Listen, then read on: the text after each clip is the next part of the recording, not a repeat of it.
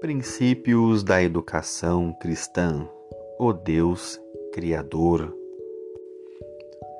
Sábado, dia 3 de outubro. Um Criador próximo. Os capítulos 1 e 2 do livro de Gênesis descrevem aspectos diferentes da história da criação. Embora o registro do início da história humana ocupe a maior parte, esses capítulos também descrevem aspectos importantes do nosso Criador. Ele é identificado pelas coisas que faz, Deus cria, portanto, é Criador. Mesmo que a ideia de identificar Deus pelo que ele faz possa parecer um pouco simplório, ela se torna mais complexa à medida que nos aproximamos no contexto. Por exemplo, cada aspecto da criação veio a existir pela palavra de Deus, com exceção de Adão e Eva. Deus formou Adão com suas próprias mãos e soprou nele seu próprio fôlego.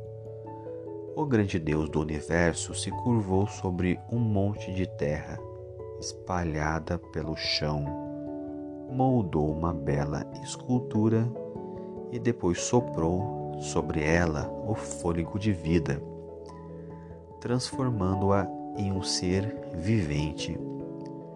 Parece não haver razão alguma que existisse esse tipo de ato divino na criação da humanidade, exceto que Deus se importa o suficiente com Adão para fazer as coisas dessa maneira.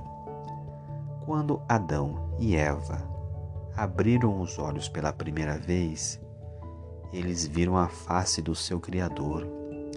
Será que ele estava tão perto que poderiam ver nos olhos de Deus o seu próprio reflexo?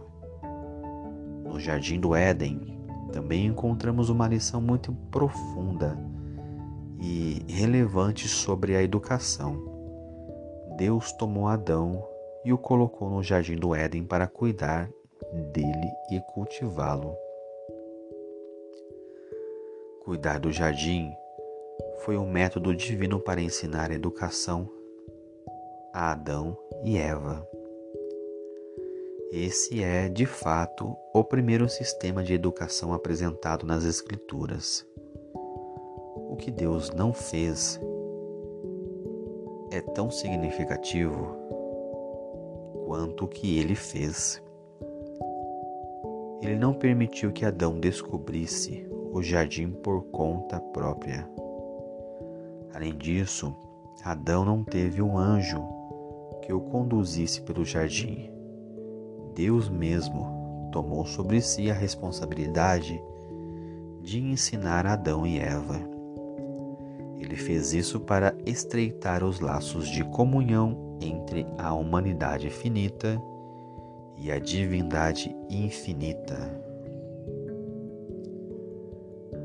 Em sua opinião, qual foi o propósito de Deus em criar, estabelecer e empregar Adão? Deus criou o homem e a mulher à sua imagem. Ele lhes deu um lar e um trabalho significativo. Quando consideramos a dinâmica professor-aluno, esse é um relacionamento ideal. Deus conhecia as habilidades de Adão, porque ele o tinha criado.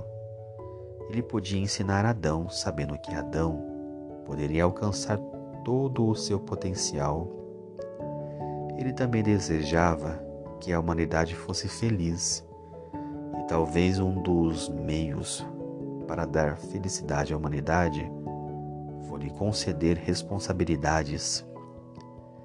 Deus também sabia que o homem necessitava estar em íntimo relacionamento com Ele.